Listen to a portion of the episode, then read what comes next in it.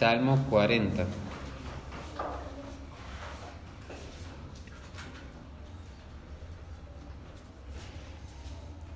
Dice al músico principal, Salmo de David.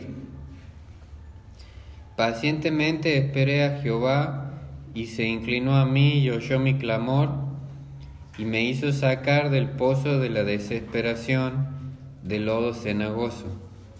Puso mis pies sobre peña y enderezó mis pasos. Puso luego en mi boca cántico nuevo, alabanza a nuestro Dios. Verán esto muchos y temerán y confiarán en Jehová. Bienaventurado el hombre que puso en Jehová su confianza y no mira a los soberbios ni a los que se desvían tras la mentira. En los salmos uno ve que hay dos formas de dirigirse a Dios o de hablar con Dios. Uno ve salmos que son oraciones y uno ve salmos que son canciones de alabanza. Y de estas dos formas eh, uno encuentra salmos en donde hay veces que la persona está orando, está clamando por alguna situación que pasa, u otras que es alegría lo que siente y, y canta. Pero lo que tenemos en los salmos son oraciones de la vida real. Y no sé si a usted le pasa, pero cuando empiezo a ver una película y veo que dice basada en hechos reales, eh, pienso, bueno, mucho de lo que está aquí, mucho o poco, en verdad ha sucedido y uno la ve de otra manera. Bueno, los salmos uno ve situaciones que en verdad han vivido las personas. Uno ve que la angustia es real, que el miedo es real, que el dolor es real, que la alegría es real, que la esperanza es real, que la culpa por el pecado es real, que la paz y la liberación que traen confesar ese pecado son reales, que los peligros son reales, que los enemigos son reales. Y cuando yo empezaba mi vida cristiana, la verdad que tenía los salmos en un lugar donde no le daba mucha importancia, me gustaban más las cartas de Pablo, donde uno tiene un conocimiento más profundo, donde uno tiene teología, donde uno eh, puede aprender cosas que, que tal vez son más intelectuales. Pero a medida que pasan los años, eh, tengo cada vez mayor apreciación por el libro de los salmos. Y no es difícil ver por qué, porque uno los lee y se identifica con lo que pasa los escritores. Porque uno experimenta las mismas emociones en situaciones tal vez no idénticas, pero sí parecidas. Y todos hemos sentido el miedo o la ansiedad o la angustia o la alegría de ver cuando Dios nos ha sacado una situación difícil. Uno ve salmos que, que se escriben en diferentes ocasiones, cuando un amigo íntimo traiciona, cuando uno sufre desilusión de los demás, cuando uno se siente solo, cuando uno está enfrentando un peligro de muerte, cuando uno está pasando por enfermedad, cuando uno está desanimado o no tiene esperanza, cuando uno se siente que Dios lo trata injustamente porque a los malos les va mejor que a uno. Y vemos nosotros cómo estos hombres en estas circunstancias han orado a Dios y nosotros nos identificamos con ellos. Y vemos oraciones que a diferencia de las nuestras, muchas veces a diferencia de las nuestras, son oraciones con palabras sin adornos o sin maquillaje, donde las personas que oran, los escritores, los salmistas, tienen una sinceridad cruda y hasta les reclaman a Dios. Le dicen cosas como, ¿hasta cuándo, oh Jehová, me olvidarás para siempre? Y vemos eh, en todas estas estos salmos lecciones para nosotros porque nos identificamos pero a la vez aprendemos cómo atravesar esas diferentes circunstancias. Y en el salmo que hemos leído tenemos un ejemplo para nosotros. Estos primeros versículos constituyen el testimonio de un hombre que estuvo en el pozo y cuenta cómo Dios lo libró. Y ese hombre, como hemos leído en la cabecera, es David. Y en esta noche quisiera que veamos acerca de la prueba que pasó David y cómo Dios lo libró y lo sacó de ella. Y como les digo, en primer lugar vemos la prueba de David. No nos dice el Salmo cuándo lo escribió ni qué le sucedía específicamente, pero sí él habla de una situación de angustia difícil, de prueba y de desesperación que estaba pasando. Y como dice un predicador, incluso es mejor que no, no sepamos específicamente qué le pasaba porque así nos podemos identificar más con David. Y nos dice, la primera cosa que nos dice de esta prueba, nos da una descripción. Y la tenemos en el versículo 2. Él habla de su situación, la describe como el pozo de la desesperación el lodo cenagoso. Es importante ver las metáforas que usa la escritura para explicar diferentes cosas, situaciones, momentos. Y cuando David tiene que hablar de su prueba, dice, me siento como en un pozo. Eh, no sé si será así, pero cuando en mi mente me imagino el lugar en el que estaba David eh, es un pozo de esos como de donde uno antiguamente o hasta en algunos lugares saca agua eh, pone el balde con una soga llega hasta el fondo y saca agua. Me imagino un pozo seguramente no habrá sido así pero es lo que me viene a la mente. Un lugar bien profundo de donde uno no puede salir, un lugar donde uno no puede escapar por sí mismo, un lugar donde hay poca luz, un lugar donde uno se siente encerrado, porque no puede salir y intentar salir es inútil. Y David dice el pozo, pero agrega de la desesperación. ¿Y qué es lo que experimenta uno cuando está en un lugar donde no puede salir? Comienza a desesperarse. Cuando no vemos una solución o no vemos que alguien nos puede ayudar, lo que empezamos a sentir es, nos empezamos a desesperar, como que empezamos a enloquecernos y perdemos la esperanza al ver que no hay una salida a nuestra vista. David lo llama el pozo de la desesperación. Pero dice además el lodo cenagoso. Y el Salmo 69.2 creo que nos ayuda a entender a qué se refiere David con esto. Salmo 69.2 dice, estoy hundido en cieno profundo donde no puedo hacer pie me parece que la figura es la misma. No sé si usted ha visto, o capaz que usted de, niño, cuando le ha tocado meterse en una pileta o en algún lugar y no toca el fondo y usted no sabe nadar, la, la reacción inmediata es querer sacar la cabeza y uno comienza a desesperarse porque no hace eh, pie en el fondo. Y David dice, estoy como en un lugar, en un lodo donde me voy hundiendo y no hay algo donde yo pueda apoyar mis pies para salir. La situación, la angustia, los problemas me van hundiendo y no solo eso, sino que entro a desesperarme porque no tengo de dónde agarrarme para salir.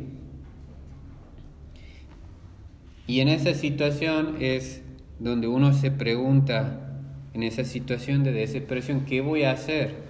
¿Cómo voy a salir a flote? ¿Cómo voy a mantenerme a flote? ¿En qué voy a apoyarme? Esa era la situación de David, una situación donde se sentía que se hundía y que él no podía salir por sí mismo. Pero también vemos la actitud de David cuando estaba en, esa, en ese pozo, versículo 1, las primeras palabras dice, pacientemente esperé. ¿Y sabe qué da a entender eso? Que la liberación de David no vino rápido, que la ayuda de Dios no vino rápido. Y dígame si no es cierto que la prueba siempre dura más de lo que nosotros quisiéramos, pero no más de lo que Dios sabe que necesitamos. ¿Y qué hace David en esa situación? Se dispone a esperar con paciencia. Él sabe, como nosotros, cuándo comienza la prueba, pero no sabe cuándo termina.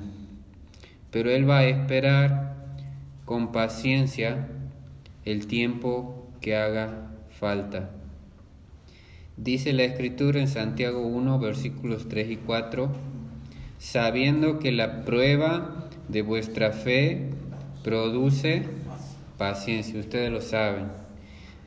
Pero dice, mas tenga la paciencia su obra completa. Es una de las primeras cosas que uno pierde en la prueba, la paciencia, porque uno quiere que termine ya. Uno quiere que el dolor, que la angustia se terminen lo más rápido posible. Y sin embargo, David dice que él pacientemente, pero en tercer lugar, ¿qué hace pacientemente? Esto nos habla de la esperanza. Esperé a Jehová. Cuando no tenemos, a, estamos en una situación así como en un pozo y no tenemos a la vista una salida o no vemos, esta persona me puede ayudar, o cuando todos los intentos por salir han fallado, perdemos la esperanza. Pero el salmista no ha perdido la esperanza. ¿Por qué? Que él está viendo tiene en mente una forma de salir del pozo, está viendo que hay algo que lo puede ayudar. No, él no ve una solución posible, no ve una salida visible, no ve una ayuda cercana. ¿En dónde pone su esperanza? ¿Cuáles son las palabras que dice? Pacientemente esperé a Jehová. Y ahí está el secreto, ¿no es cierto? ¿Qué es lo que espera David? No espera la ayuda de un amigo influyente o poderoso.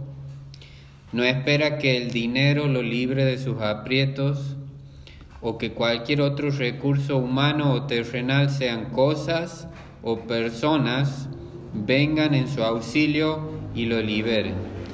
¿En quién espera él? ¿A quién espera él? Él espera a Dios. Dios es el objeto de su esperanza, no busca más ayuda que la ayuda de Dios. Él no está haciendo como a veces hacemos nosotros, bueno, si pasa esto y después pasa otra cosa y tal vez pueda salir así y si se dan estos, estos ciertos acontecimientos, bueno, puedo salir del pozo y voy a tener una salida. No, Él tiene su corazón y su mente en Dios. Dice la escritura otro salmo. A ti alcé mis ojos, a ti que habitas en los cielos. He aquí como los ojos de los siervos miran a la mano de sus señores, y como los ojos de la sierva miran a la mano de su señora, así nuestros ojos miran a Jehová nuestro Dios, hasta que tenga misericordia de nosotros. Como un esclavo mira a su Señor esperando la ayuda, el sustento. Así dice el Salmo 123, versículos 1 y 2, nuestros ojos miran a Jehová. ¿Hasta cuándo? Hasta que tenga misericordia de nosotros. Y en el Salmo 39, 7, el mismo David dice, y ahora Señor, ¿qué esperaré? Mi esperanza está en ti. ¿Qué voy a esperar? Ver, ¿quién me puede salvar? No, la verdad que humanamente hablando no veo nada que me pueda ayudar. Pero mi esperanza no está en las cosas o en las personas, mi esperanza está en ti. En cuarto lugar, en relación a la prueba de David, uno ve la oración perseverante porque dice al final del versículo 1, oyó mi clamor. Y uno ve que David en la prueba nunca dejó de orar. Pero nos habla, la palabra clamor nos habla de la clase de oración. Usted ha visto que en la Biblia cuando se habla de oración se puede pedir, se puede rogar, entre otras cosas, y aquí tenemos un clamor. ¿Qué es un clamor? Es como un grito desesperado por auxilio. No es decir, por favor, Señor, ¿me puedes ayudar? Es la voz de uno como cuando se está ahogando y pide que lo ayuden. Eso es clamor, es un grito desesperado por ayuda. Y dígame si no le pasa a usted, pero por lo menos a mí me pasa, es que nos sentimos inclinados cuando empieza la prueba a orar con pasión y con perseverancia al inicio de la prueba, clamando porque Dios nos libere. Pero a medida que pasan los días y los meses y los años y la respuesta por la que rogábamos no llega, nuestra oración comienza a apagarse y nuestros labios a callarse. Porque ¿qué pensamos dentro nuestro? Bueno, ¿para qué voy a seguir clamando? Si Dios no me ha respondido hasta ahora, ¿por qué lo va a hacer? Dios no va a responder puesto que no lo ha hecho en todo este tiempo. ¿Qué sentido tiene seguir clamando? Y hay un, un salmista que también expresa el Salmo 69, lo hemos leído, versículos 1 al 3 que expresa este sentimiento. Él dice, sálvame, oh Dios, porque las aguas han entrado hasta el alma. Estoy hundido en cieno profundo donde no puedo hacer pie. He venido a abismos de aguas y la corriente me ha anegado. Cansado estoy de llamar, mi garganta se ha enronquecido, han desfallecido mis ojos esperando a mi Dios. ¿Nunca se ha cansado usted de llamar a Dios? El salmista dice que ya su garganta estaba irritada de tanto rogar y rogar y que sus ojos estaban desfalleciendo, tantas lágrimas, tantas noches de insomnio, esperando la ayuda de Dios. Y sin embargo, David, que seguramente ha pasado por estas cosas, dice que él siguió clamando. ¿Por qué sabemos que siguió clamando? Porque él clamó no por un día, por un mes, por un año, sino hasta que Dios lo oyó. Y la enseñanza para nosotros es que usando la figura de la escritura, las aguas de la prueba que amenazan con hundirnos, nunca tienen que apagar el fuego de la oración.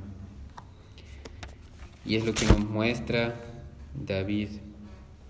Y llegó el día cuando Dios se inclinó. ¿Y qué estaba haciendo David? David estaba clamando y el Señor escuchó su voz. Y no podemos evitar preguntarnos con mucho temor ¿Qué hubiera pasado si David hubiese dejado de clamar a Dios cuando el Señor se inclinó ¿habría voz que oír o clamor al que responder? Nunca dejemos de orar, hermanos, porque no sabemos cuándo Dios va a querer respondernos. En segundo lugar, vemos la liberación de Dios. Siempre hay dos partes en la prueba. Hemos visto lo que David pasaba y cómo él ha actuado en la prueba, pero ahora vemos que hay un Dios que hay en los cielos. Y en primer lugar vemos la condescendencia de Dios. Dice la escritura, versículo 1, esperé a Jehová y se inclinó a mí. Y aquí tenemos la grandeza de Dios. Nunca mejor vista porque mientras más tiene que inclinarse, tanto más se ve cuán alto y sublime es el lugar que ocupa. Si más se tiene que inclinar David, eh, perdón, Dios, para llegar a David, es porque estaba al principio en un lugar muy alto. Es como nosotros cuando nos inclinamos, no sé si usted lo hace, pero cuando quiere ver las hormiguitas por el piso, quiere ver algo, se agacha para verlas de cerca, porque si no le pasan totalmente desapercibidas. Bueno, Dios tiene que inclinarse desde su santa morada para ver, para vernos a nosotros. ¿Y qué le interesa a Él? Nuestros asuntos y nuestras circunstancias. Nosotros que somos personas pasajeras. David se impresionaba de eso y decía en el Salmo 8.4 que es el hombre para que tengas de él memoria y el Hijo del hombre para que lo visites. ¿qué es el hombre? Comparado con Dios, ¿qué es el hombre? Comparado con la luna, con el sol, ¿qué es? Si el hombre pasa en un abrir y cerrar de ojos, y sin embargo Dios condesciende al hombre. Y qué precioso es lo que dice, se inclinó a mí. ¿Qué es David? ¿Qué somos nosotros? La escritura dice somos un gusano. Somos viles, mortales, somos polvo que vuelve al polvo. La Biblia dice que nuestra vida es como el rocío que sale a la madrugada, pero sale el sol y ya desaparece. Y sin embargo, Dios se inclina y dice la escritura, y oyó mi clamor. Y cuando usted pase por la prueba, acuérdese de eso, de que Dios escucha. Dios escucha. En segundo lugar vemos el socorro de Dios. Dice, y me hizo sacar. Lo que era imposible para David o para cualquier otro hombre, Dios lo logra y parece que Dios lo hace tan fácil. Dios me escucha y Él ordena y yo soy liberado, dice David. ¿Cómo? No sabemos, ¿Alguien lo ayuda, David? No sabemos.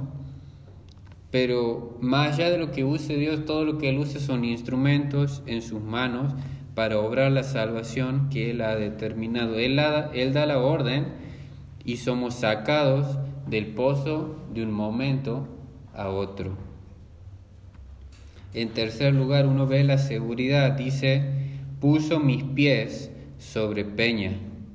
¿Y cómo contrasta eso con lo que antes estaba pisando David, el lodo cenagoso. Antes se sentía hundir y él dice ahora, ahora hago pie, ahora estoy seguro, ahora ya no tengo miedo de hundirme, ahora puedo tener paz y tranquilidad porque tengo un cimiento sobre el cual apoyarme que Dios me ha dado.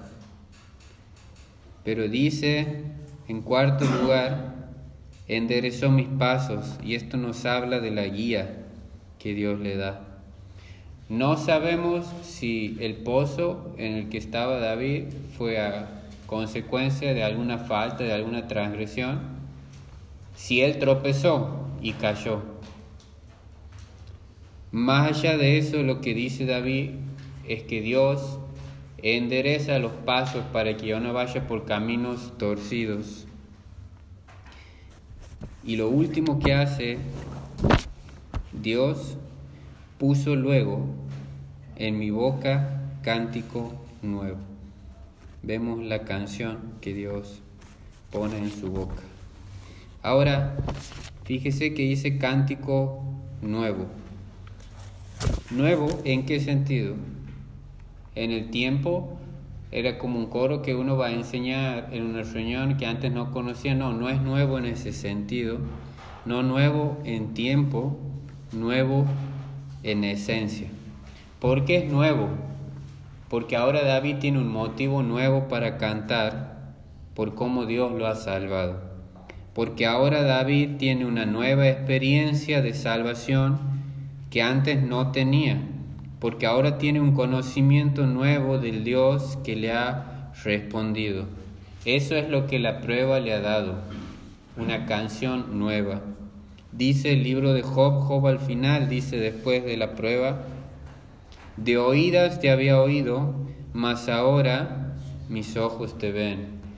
Como la, la prueba nos da una perspectiva, una experiencia nueva de conocer a Dios.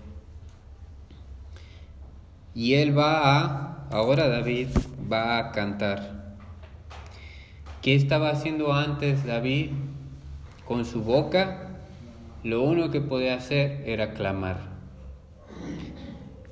la sensación es parecida a lo que les pasaba en el Salmo 139, versículo 1 en adelante, cuando el pueblo de Israel es llevado cautivo a Babilonia perdón, Salmo 137, versículo 1 al 4 dice, junto a los ríos de Babilonia allí nos sentábamos y aún llorábamos, acordándonos de Sión.